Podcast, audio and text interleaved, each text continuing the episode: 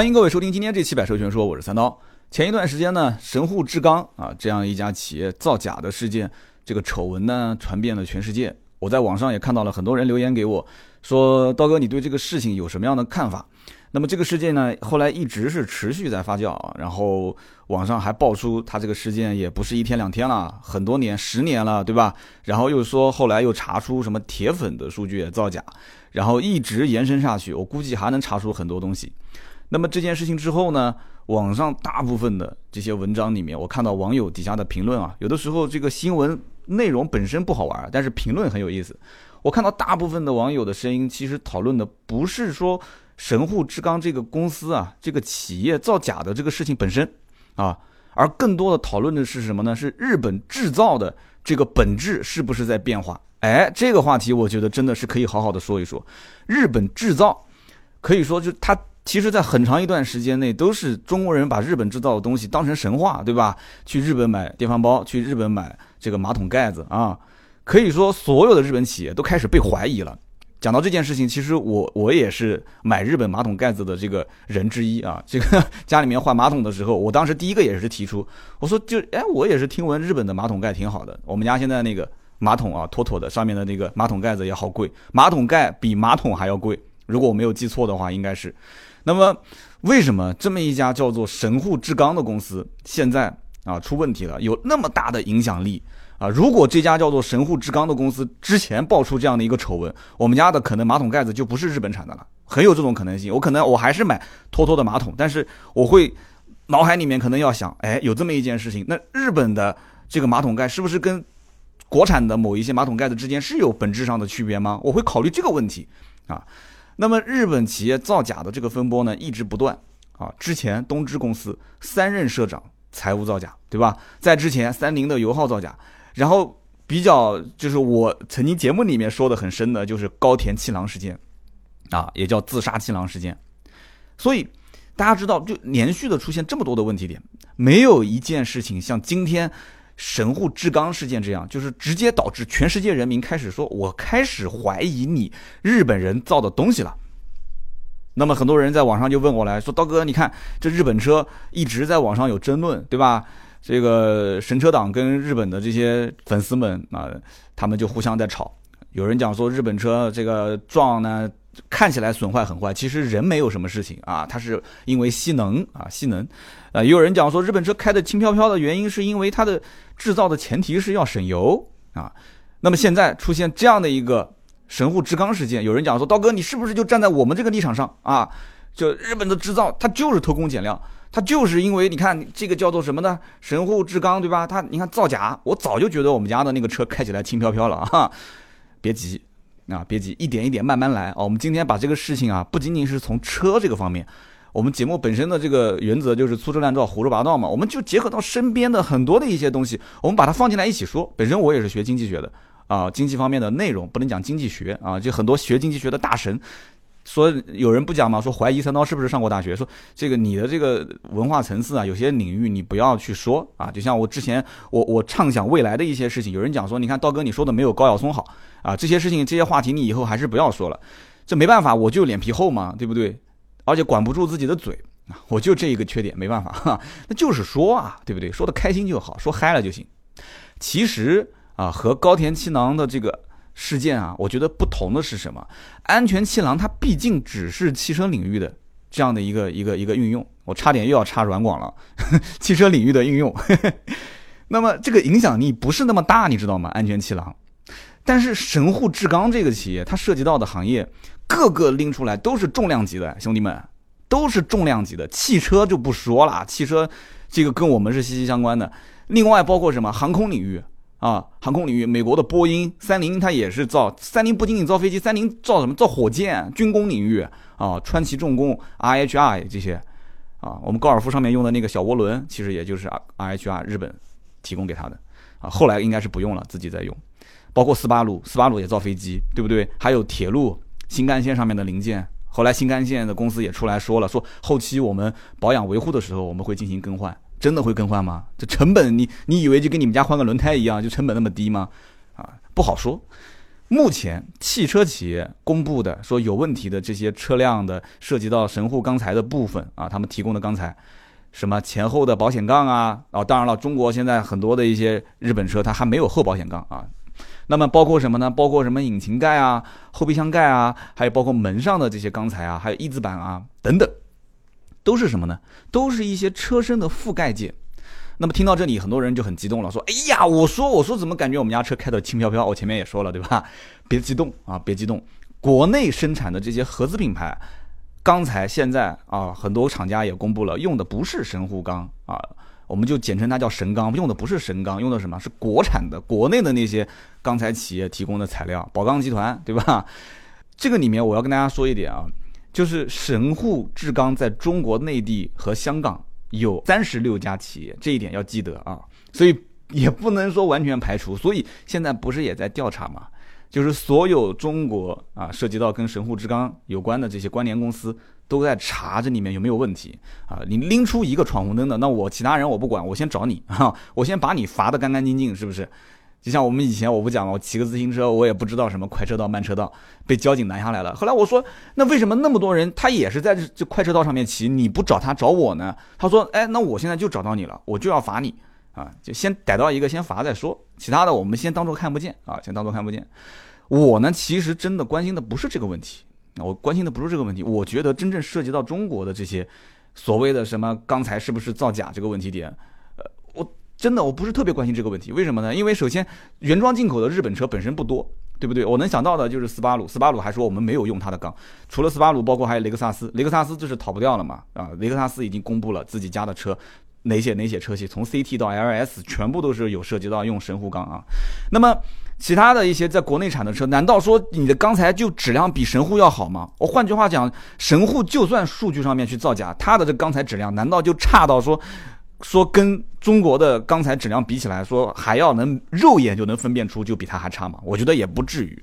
如果真的是到了这个地步了，那神户制钢这个就不叫造假了，那你这个公司就直接就就没有人买你的钢了嘛，就倒闭了。造假，我觉得既然能造十年都没有被人发现，说明这个里面的数据只是在一部分可控的范围内去做了修改。啊，包括后面我要讲一个案例啊，就讲到这个三峡工程里面用。日本的企业制造的钢材这样的一个事件，网上也是有亲身经历这个事件的人讲说，也不是说什么十年在造假，十四年前，十四年前三峡工程当时就已经是出现过这个事情了，啊，网上不是有文章已经这么报了吗？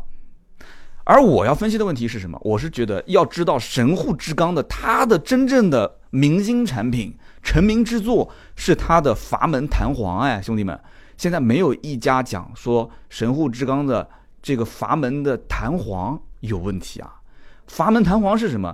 阀门弹簧是在这个发动机的这个气缸内里面需要往复运作，支撑发动机的这个这个气缸往复运作的这样的一个一个一个弹簧，一分钟几千次的这样的一个伸缩啊啊！所以真的在刚才的这个领域里面，它是天王级的公司啊，天王巨星级的公司存在，这是它的一个明星产品。所以这样的一个产品，现在没有人说这产品是有问题的。当然了，我不是说它有问题，而是说这个在发动机气缸内用的这样的一个产品，如果要是有问题的话，大家想一想，谁敢承认呢？啊，你说你车身覆盖件的数据造假，我觉得这是很轻微、很轻微的一件事情，啊，非常轻微的一件事情。这个我觉得比医生打针错，就是第一次插进去插错地方或者没找到血管，比这个我觉得还还小的，这都不算是医疗事故，我觉得。但是你要如果说是发动机气缸内的这个阀门弹簧是有问题的，我相信那基本上人人都要退车了。你说你的钢板上面数据有点问题，你会退车吗？你也不会退车，对吧？所以这一次的主要问题是什么？只是篡改数据、篡改质检相关的证明、伪造它的强度。包括尺寸等等的这样的一些数据，也就是说，它的产品达不到他们号称的这个标准。说白了是什么意思呢？就是篡改之后呢，不合格的变成合格了啊，劣质的变成了优质的，就仅此而已。价格卖高一点啊，仅此而已。所以这种事情十年前开始了，你想，它其实就是什么？它就是多赚的钱。现在就是我把它吐出来，我觉得没有那么严重，而且也没说这个。神户钢材、刚神户制钢说要倒闭，因为钢只是他旗下的一部分的产业，仅此而已。啊，它不像那个高田气囊门，说出了事情之后，这个公司就倒闭了，他赔不起那么多钱。当然了，这公司也要赔很多钱，对吧？它在日本其实也只是排第三。如果是十年前它开始造假，我觉得这件事情呢，我就能理解了。为什么呢？老听友其实也都知道，我本身生活就是生活在一个钢铁厂、钢铁集团的这样的一个一个环境里面啊。我在这样的一个小区里长大，我现在也是住在这个附近啊。两千年到两千零八年，大家可以想一想啊，或者我可以回忆一下，两千年到两千零八年其实是钢材最最赚钱的那几年啊，所以我我们这个小区当时很多人的车，也就是 也就是那么几年啊，很多人家里面买了车换了车的，很赚钱，很多钢厂啊，很多钢厂因为那个时候赚钱，所以就大干快上啊，大干快上，但是后来呢，后来零八年之后，慢慢的就开始。钢铁行业产能过剩，我相信不仅仅是钢铁行业，任何行业都是这样。包括现在啊，自媒体也是过剩嘛，自媒体的内容产能过剩啊，特别是汽车自媒体产能过剩。就像讲说，如果涨潮的时候大家都在游泳，对吧？啊，那么现在要是退下去了呢？那谁在裸泳？大家就很清楚了。这是我们经常讲的一句话。那么怎么办？钢铁行业产能过剩，那么现在。市场上大家买钢的人少了，对吧？没有那么多的一些基础建设了，那么就需要减量控产，对吧？减少它的产量，减量控产，机器也不怎么运转了，工人本来是七天班都不够上，现在什么上三天休四天，啊，都是这样。我相信如果有在钢铁厂这个生活区里面的人，应该能理解我现在讲的话。这里面的故事，你要让我说三天三夜都说不完。为什么？这都是我身边我亲眼看到的事情。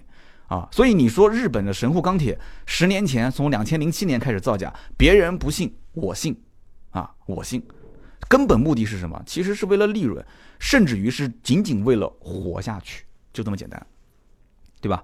类似这样的事件我们没遇到吗？其实我们在国内也遇到过地沟油事件，大家都知道啊。我们在外面吃饭，你告诉我谁敢拍着胸脯讲说我没有吃过地沟油？谁敢这么拍着胸脯讲？或者有人说我从来没在外面吃过饭，哈。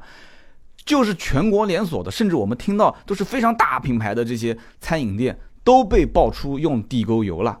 你敢说自己没吃过地沟油啊？你只是分辨不出地沟油和正常的这个第一道油啊，新油跟旧油之间啊，老油之间的这个区别，普通老百姓没有这个判断的能力。反正就是油嘛，对吧？油油里面给你放点辣椒。我出去吃饭，其实有的时候我看那个辣椒。啊，我自己有的时候偶尔啊，极其偶尔会烧烧菜、烧烧饭。这个辣椒很明显，就明显不是第一锅油新的辣椒扔进去的，就不知道炸了多少次的辣椒，过了多少次油的辣椒啊。放点辣椒，放点花椒，放点牛油，放点一些其他的佐料，你还能吃出这个油是新的旧的吗？你管它是新的旧的呢，对不对？商家也这么认为啊，反正吃不死，对吧？反正吃不死啊。老百姓看到这种报道，最多骂两句啊，然后呢，该吃还是吃啊，该吃还是吃。甚至有人可能会说：“哎呦，这个什么新油旧油地沟油啊，眼不见为净。超市里面卖的油还不一定保证安全呢，对不对？”要某主持人不是天天在喊吗？转基因，转基因啊，就吃了将来会怎么样？就更别说这些被废弃的油，说拿回来再回收利用了啊，就是把不合格变成合格，不也是一回事吗？把劣质的变成优质的啊。当然了，网上也有人会有这种反应，就是说这种事情，这种事情就是只要涉及到老百姓的。这个生命攸关的，或者说只要涉及到原则性的事情，就应该什么一查到底，直接让他罚的灰飞烟灭啊！这个其实我是赞成的，但是学法律的同学应该知道对吧？啊，这里面什么治乱国用重点啊，或者是我们现在目前这种仅仅只是地沟油事件，你真的能把他罚的倾家荡产吗？啊，倾家荡产，让这个人就是啊，就是活也活不下去，死也死不掉的那种状态，不可能的嘛，对不对？只能是用，只能在可控的范围内去罚，可控的范围内去罚。所以说，篡改数据的根本目的就是和饭店用地沟油的这个目的其实是一样一样的。你再大的生意，你就是造火箭、造飞机，和饭店去烧饭做菜，其实目的是一样的，追求利润嘛。换句话说，就是活下去嘛。从另外一个角度看啊，我个人认为，其实也许所有的人都这么做，你也就默认就这么做了。而且日本很多企业就是这样子嘛，对不对？就是你也做，我也做，其实大家都在犯错。啊，都在损害消费者的利益，但是你不说，我不说，那么大家就当做瞎子，就没看见，就 OK 了。你也不是第一个，我也不是第一个，甚至都找不出谁是第一个这么做的了，那我们就都不做，对吧？你只有第一个，啊，或者说第一个被曝光的，你先当炮灰。你比方说像这个神户制钢，我跟你讲，他在全全日本排第三，按我说，现在赶紧去查查第一、第二有没有问题啊！哈，他在日本的钢铁企业排第三，你赶紧去查呀！他第三都这么玩了，第一、第二是怎么玩的呢？对不对？跟大家讲几个我们身边的故事。我一个朋友是做甜点的啊，他跟我说，他说这个甜点的成本啊非常好计算，任何市面上的产品，只要我看一眼啊，我就知道它成本是多少。我说怎么可能呢？这个东西对吧？你就是西红柿炒鸡蛋这个，你你说能能能能算出来？你甜点，因为我不懂，隔行如隔山嘛。他说你回去，你老婆会不会做甜点？我说会。他说你问问他，他就知道了。然后我就问我老婆，问道嫂，我说这个甜点，我看你就是偶尔也做一做，现在也不怎么做了。我说什么原因啊？他说这个甜点很好做，上网随便搜搜，对吧？各种配比，只要你原材料买到，然后各种配比你配好就行了，就是只要材料用的一样，口感肯定一样。哎，那么这里面就涉及到一个问题了。如果用国产的一些材料，大家用的都一样啊，甚至偷工减料，那么这里面口感肯定就一般嘛，但是价格就很低，对不对？可是如果要用进口的这些原材料的话，那么成本就是几倍甚至十几倍的提高。那一些小品牌、小工作室，就比方说我朋友他们家啊，那种小工作室在写字楼里面，甚至就在住宅区里面，通过微信朋友圈、通过网络来卖的这种小工作室，价格高就不会吸引客户啊。对不对？他只能是什么？先用低价去吸引一批客户，然后呢，成为他的老客户，信任他之后，他再推荐老客户说：“哎，你自己吃是吧？你可以用一些进口材料，我给你做品质更好的、口感更佳的这种甜点，对吧？那么当然了，你你材质用好了，手艺都一样，甚至都是机器机械化的，这个时间啊、火候什么都控制好，你出来东西都一样。老客户是基于信任的前提下，就不会太计较价格，他要的是品质和服务足够好。”对不对？现在你上淘宝买东西，好多人都是说，哎，我给你微信返现，你加我的微信，加完微信之后，你还上淘宝吗？你不上淘宝了，对不对？你后面微信上面他就天天发朋友圈，甚至帮你拉到一个群里面，微商都这么玩嘛？有机会跟大家去聊一聊啊！我接触到身边的这些通过微商去卖东西的非常牛。南京有一个做家庭烹饪的，我好像有期节目里面我说过的，改天我重点就这个家庭烹饪的这个这个老师他玩的这种微商的社群方式跟大家说一说啊，这很有意思。你就不会太计较价格了，因为服务的品质和产品的品质是你现在最看重的啊。反正我就在你这个里面买，我就认你这个人。所以在大家都不接受火锅，对吧？我们就讲到刚刚讲火锅用地沟油这件事情，大家都不接受说火锅的锅底的价格涨价，我觉得不好。你原来卖四十八的锅底，现在六十八甚至八十八，那我就不去了。你其他的菜品也是同时涨价，我就不去了，因为因为什么？因为这条街上其他家价格都是保持不变，都是四十八，为什么你们家就要涨价呢？对不对？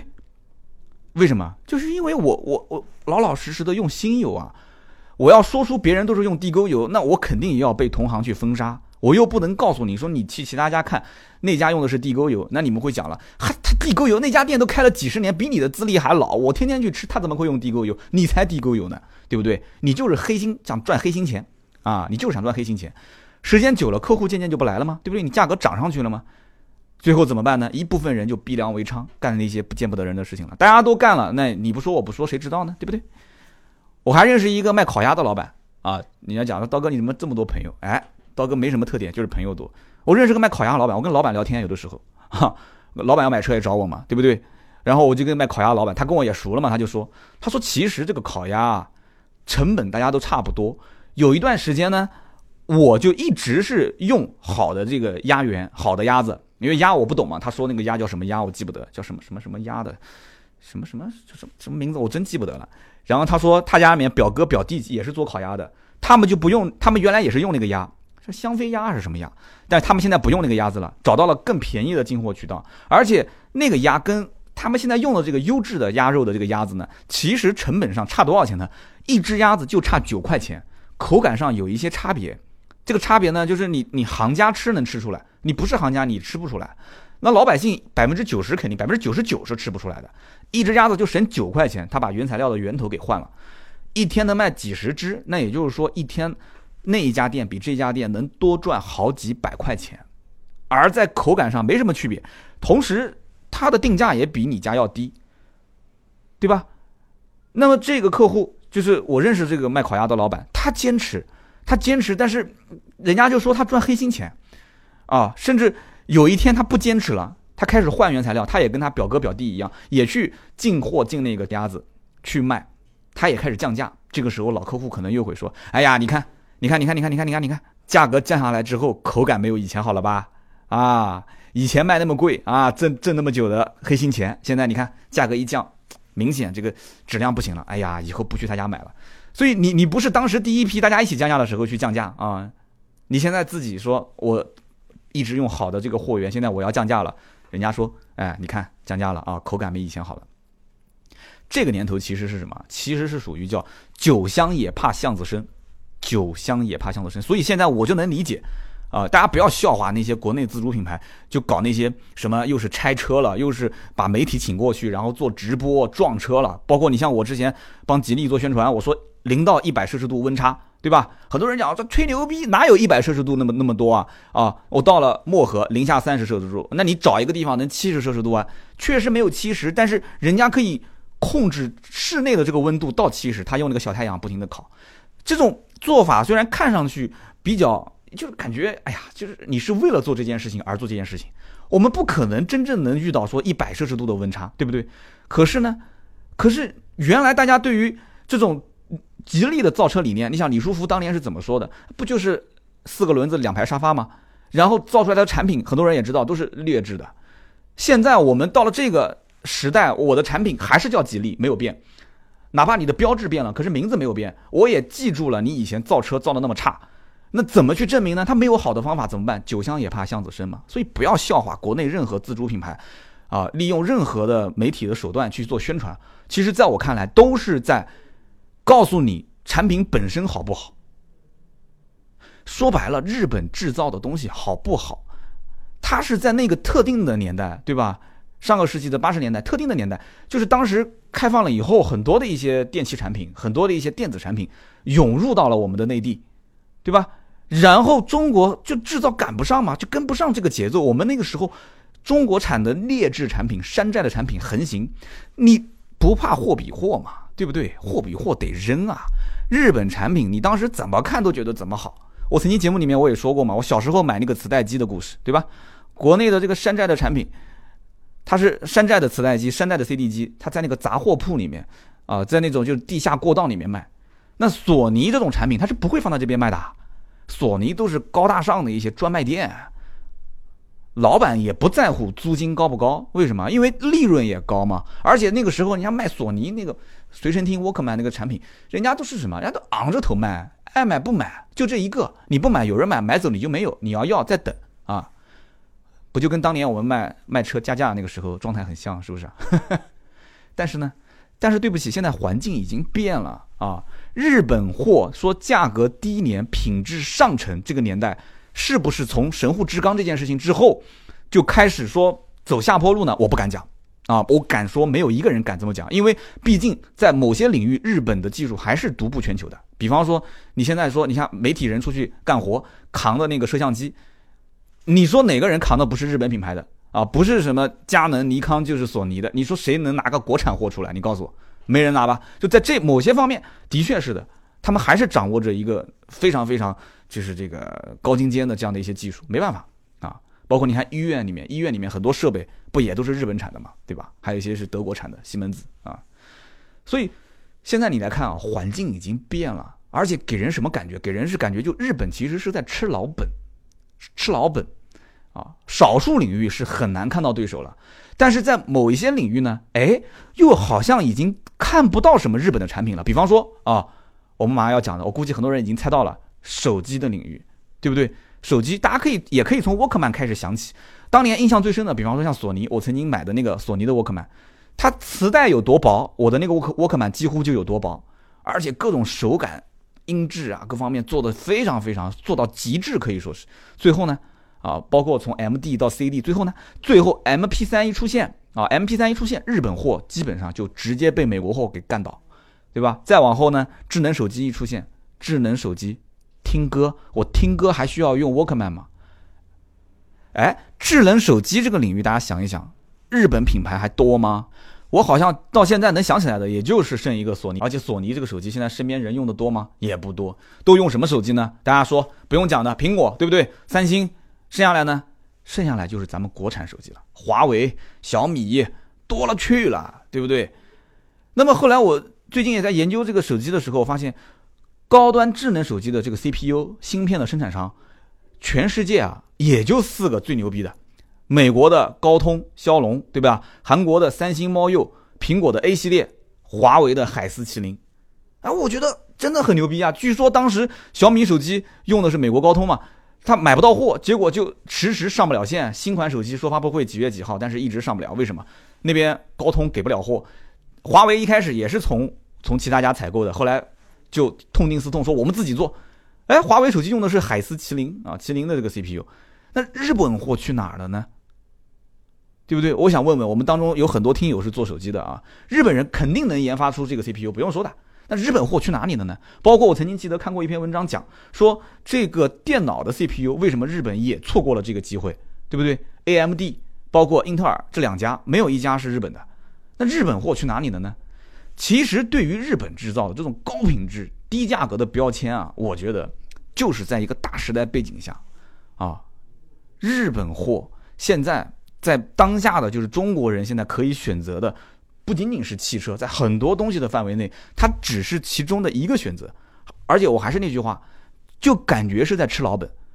中国人就隐隐约约有一点点的这种，就是好像有一点点这种感觉。就网上也有人讲说，日本人把最好的东西留在自己国家，然后呢，把稍微次一点的卖给欧美，然后呢，把最差的卖给中国人。对不起，那是当年中国人中国自制造行业啊。咱们啥都不会，或者说老百姓真的是啥都不懂的年代，互联网也不是特别的发达，没有东西可比，也没有网络上的那些所谓的什么网红啊、KOL 出来给你就做各种评测，对吧？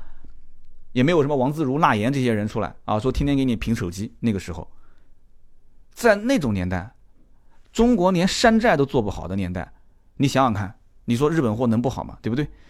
而且我个人是这么想啊，就是这个东西就。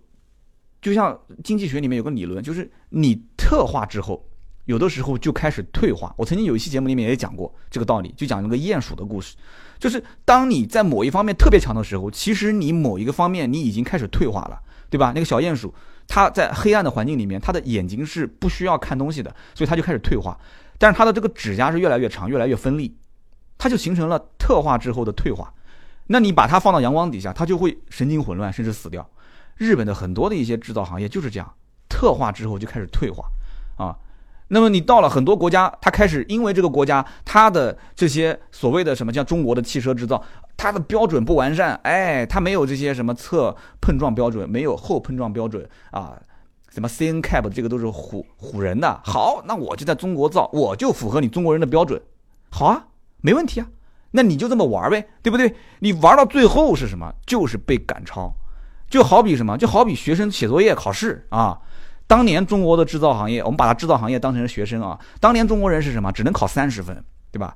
稍微作个弊，抄抄别人的卷子，考个六十分，勉强及格。日本人呢？日本人随便考九十分往上走啊。但是你要到美国或者是欧洲到欧美去考试，你考个八十分，你也能排第一啊，不需要考那么高，你拿出百分之百分之八九十的这个实力就可以了。在中国，你考个七十分。其实你不用考七十分，因为中国人那三十分是靠作弊做过来的嘛。其实你考个六十分也就基本够了，啊。现在呢？现在对不起，我我感觉啊，现在是试卷的总分不是一百，现在是试卷总分一百二。日本人考多少分呢？日本人你考八十分，但是你考八十分，我觉得不恐怖，恐怖的是什么？恐怖的是他根本不知道那四十分是在哪个地方丢的，或者说他可能知道其中二十分丢在什么地方，但他不知道另外二十分丢在什么地方。甚至是他丢了那二十分，但他不愿意承认那二十分是他自己丢的，他认为是出卷子的老师提出错了。但是中国人考了一百分，啊，那对不起，这日本人不行啊，我我不能丢这个面子啊！你开玩笑，我怎么能让你中国人考一百分，日本人考八十分呢？我不能承认啊，我不能承认你超过了我，我不能承认这个第一的位置被别人抢走，怎么办？作弊啊！哎，能理解了吧？作弊吗？我怎么着我也得要把它做到一百一十分。才行哎，大体上我感觉就这么个概念，对不对？你说中国人考一百分，有的时候你就中国人考一百分，老师要怀疑说，哎，你这是不是作弊啊？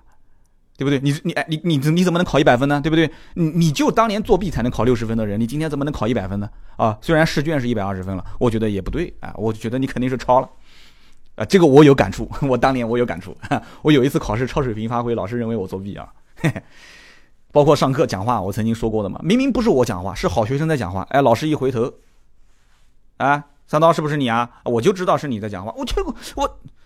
我这我想抽他，真的，但没办法，抽不了他。我要是敢稍微吹鼻子瞪眼睛，把你家长喊过来写保证书，啊，大家我估计听友里面也有跟我这样的一个这个差不多的这个经历，对吧？这法国的一个纪录片不是也曾经这样子做过吗？对吧？采访日本的陶瓷厂的厂商啊，就是陶瓷刀片厂生产刀片的，呃，人家就很傲慢啊，说，哎呀，这个中国货，中国的这个陶瓷刀啊，哎呀，跟我们日本货是不能比的。然后呢，那个法国人他不管你日本人、中国人，其实对于我来讲都是亚洲人，我就去采购呗。我我我纪录片嘛，纪录片我就去日本刀、日本陶瓷刀、中国陶瓷刀，我给他全部买过来。买过来之后，我们就去检测啊，对吧？是驴子是马，拿出来溜溜嘛。结果呢，结果各种测试，结果发现各项指标差不多，没什么差别。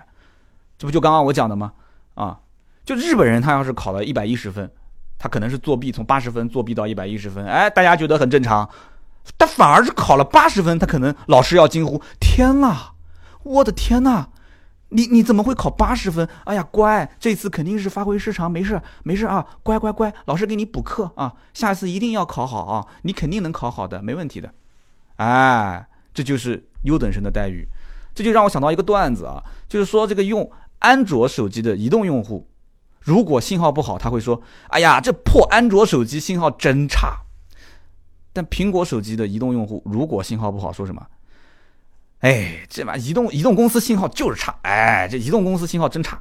哎，他不会说苹果手机的问题啊，安卓手机就是破，就是安卓手机的问题啊。我跟你讲，这个我在网络上也看过一篇文章啊，就是说大家发现没有，就日本但凡发大事啊，发生大事之后啊，他都会有一个人出来道歉，而且那个道歉的那个照片都会发到各个媒体的那个首页上，就你会你会发现那个道歉的姿势出奇的一致，真的就你非常标准的那个鞠躬镜头啊，就据说啊这个。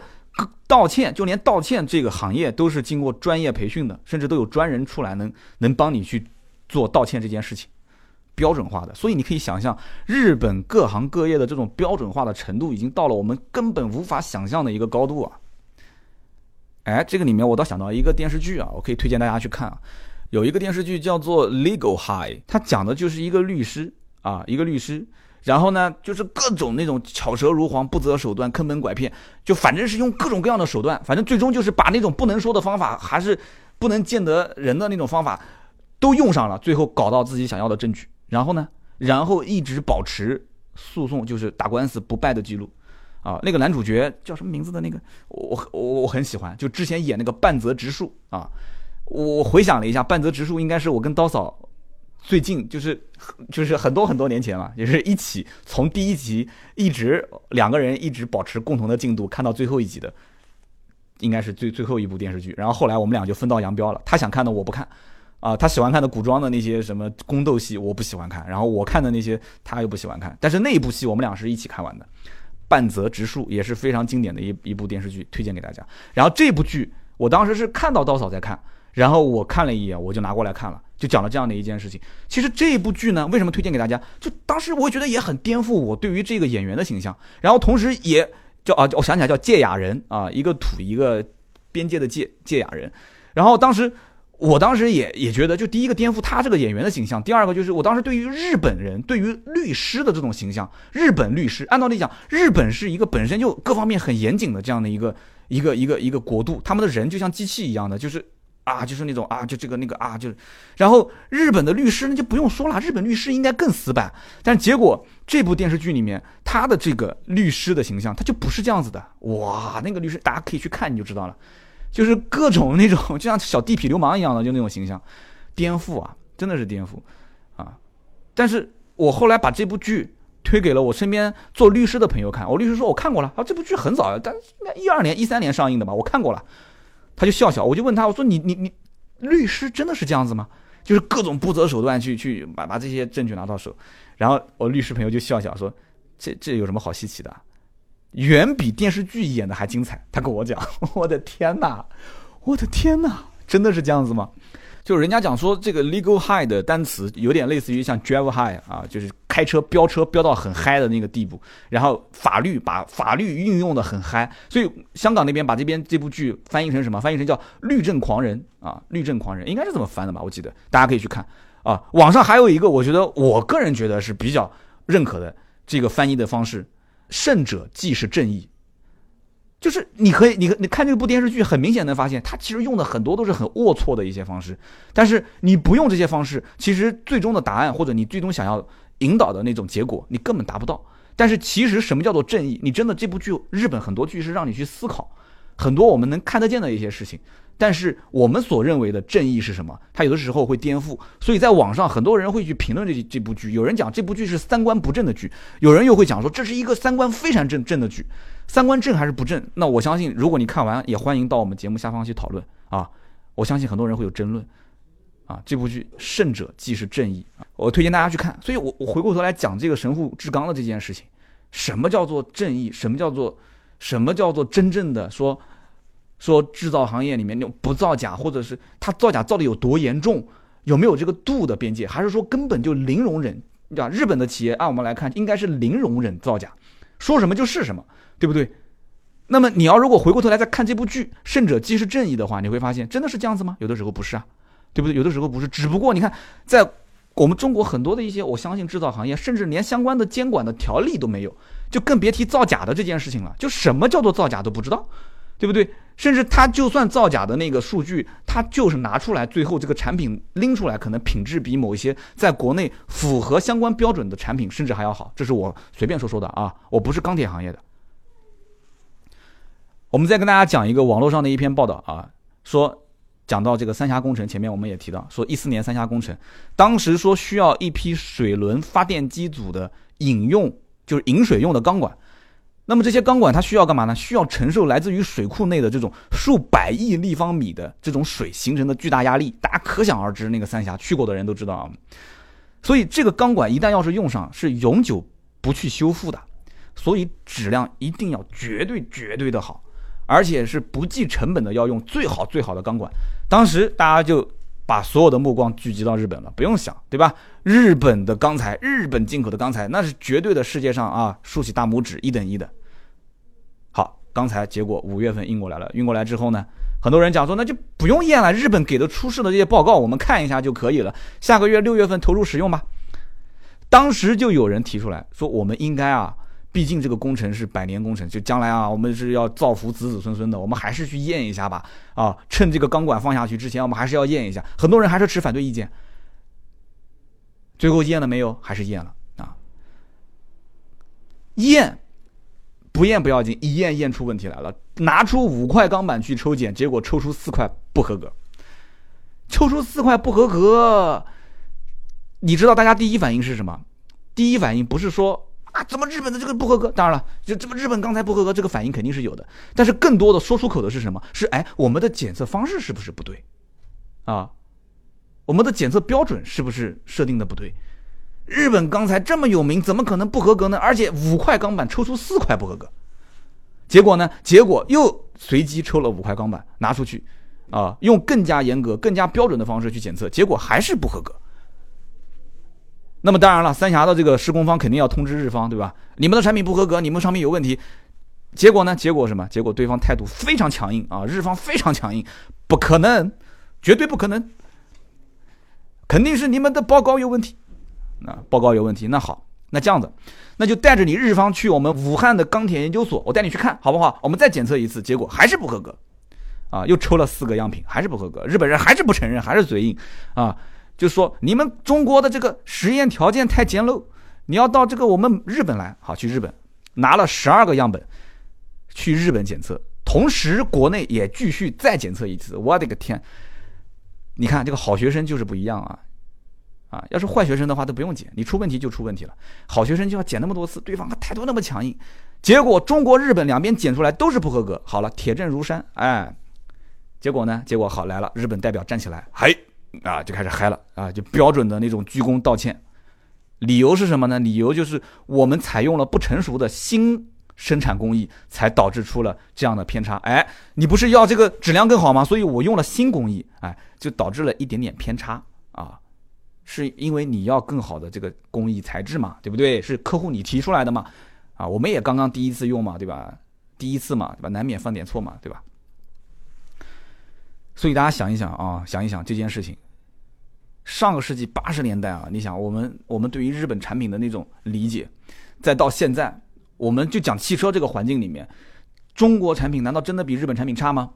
有的时候真的就包括我之前节目开头讲的那个我们家马桶盖子，啊，我下一次如果再去买马桶的这个盖子，我买一个中国产的，我找一个中国就是网上口碑最好的，我来用用看，跟我们家那个马桶盖我来用用看，区别有有多大区别啊？再讲讲，其实日本啊，大企业独步全球。你想，我曾经节目里面也曾经说过，你像包括神户制钢这种，哇，在中国都有几十家公司，这种企业，年轻人进入大企业去为他奋斗一辈子，这是这是荣耀啊！很多的日本的年轻人都这么想。我不曾经说过吗？一个日本著名的作家总结日本是什么？这是一个什么都有，就是没有希望的国家。最近二十年，日本 GDP 是不增反退的，这件事情很多人应该知道，对吧？所以人家讲日本这二十年其实没有什么大的贡献啊，没有什么对于全球来讲没有什么大的这种贡献。所以大企业过于保守的这种管理体制，年轻人的活力没有释放出来。就像台湾那个老教授讲，改装车，改装车为什么不让做呢？改装车释放年轻人的活力嘛，power，对不对？大家想一想，我我真的我我非常赞成那个老教授的讲法啊。那个老教授叫什么坤啊？那老教授，台湾老教授。对不对？大家想一想，当年梁启超写的那篇《中国少年说》，不讲的是什么？不就是叫释放年轻人的活力吗？我觉得现在当下这个时代就很不错，就释放年轻人的活力嘛。你能听到我的节目，有这样的一个非常宽松的网络渠道，对不对？我说了这么多年，大家也跟着听，对吧？粗制滥造、胡说八道的东西大家也听，但是正能量还是要有，对不对？那我就好好说说《中国少年说》了。很多人都听过，这应该是小学课本吧？大家最熟悉的那一段是什么呢？就是什么少年智则国智，少年富则国富，少年强则国强，对不对？少年独立则国独立，少年自由则国自由，少年进步则国进步，少年胜于欧洲则国胜于欧洲，少年雄于地球则国雄于地球。这一段大家都知道，但是我觉得这一段其实读的人啊不热血沸腾。只是告诉我们，我们要强强强强强，进步进步进步。其实我觉得这一段排比看起来有点气势，但是还不算让人热血沸腾。我觉得最热血沸腾是最后那一段啊！红日初升，其道大光；河出伏流，一泻汪洋。潜龙腾渊，鳞爪飞扬；乳虎啸谷，百兽震惶。鹰隼试翼，风尘翕张。奇花初胎，郁郁皇皇；干将发硎，有作其芒。天戴其苍，地履其黄。纵有千古，横有八荒。前途似海，来日方长。啊，最后两句：美哉我少年中国，与天不老；壮哉我中国少年，与国无疆。对吧？这一段你看，就我看我就没有什么太多的在网上进行报道。我觉得这一段读下来，你会什么感觉？哇，这对不对？中国任何一个行业。把这段话，我觉得应该放在什么？应该放在那个就是生产线的最前沿，不要放那个什么丰田日什么精益生产，也不要放那个什么本田，我要战胜谁，战胜哪个，谁都不要战胜，就看看这个就可以了。中国传统的文化当中就有这个东西啊，不要羡慕别人，不要羡慕别人，只是要不就是缺钱，要不就是缺什么，就是缺时间。现如今，其实中国能够选择的汽车品牌如此之多的前提下。啊，日本货价格低廉吗？低廉啊，但是能比中国汽车的这个价格还低廉吗？大家心知肚明，对不对？中国品牌的车子就很明显价格更低，产品优质吗？哎，日本车其实目前来看还行啊，我们我们不去贬低它，还行。但是你能甩开竞争对手好几条街吗？好像也不至于。你你有你的核心技术能甩开对手好几条街吗？也好像不是特别突出，对不对？也就是丰田的混合动力技术，哎，好像独步全球。但是呢，哎，在中国这个大环境里面，一些特殊的原因没有被推开啊。什么特殊的原因大家都懂，我也不说了。所以，其实我们目前能看到当下的这个年代啊，我觉得日本就讲到汽车品牌也好，包括其他的制造的日本制造，在中国的路其实并不好走。我觉得现在目前中国企业的状态是很好的，倒不是说中国企业很牛，全世界第一了，很多领域还是被德国也好、美国也好、日本也好，是高精尖的技术是牢牢的掌握在手里面。但是我觉得现在的状态很好，我只是说状态啊。节目最后我只说状态，就什么状态呢？我不怕你，老子不怕你，对吧？但是呢，我敬畏你，你是我的对手，我敬畏你。我觉得以前我们是什么？我们要不就是不敬畏对手，就觉得说我们蒙着眼睛，我不看，我不看，我不看，我不看，我不看，啊，他不是很强，不是很强，不是很强，我最强，我最强，啊，你其实你根本就不强，人家就一根手指头就能把你干倒。以前要不就是不敬畏对手，要不就是什么呢？我我怕你，我很怕你，我畏畏缩缩。现在状态我觉得很好，我不怕你，但是我敬畏你啊！少犯错，多坚持，这我觉得是最关键的。包括我现在做的事情也是这样，对不对？你做的很好很强，对，但是我不怕你，我也很敬畏你，我学你的好的东西，少犯错，多坚持啊！我们应该学习这个主席号召的，叫撸起袖子好好干。那么好，今天这期节目呢就到这里啊。我们更多的原创内容，包括我们拍摄的那些非常有意思的视频啊，和我们写的那些非常实用的图文啊，包括我们的直播，都在订阅号“百车全说”上，大家可以搜索订阅号“百车全说”。好的，今天这期就到这里，我们下期接着聊，拜拜。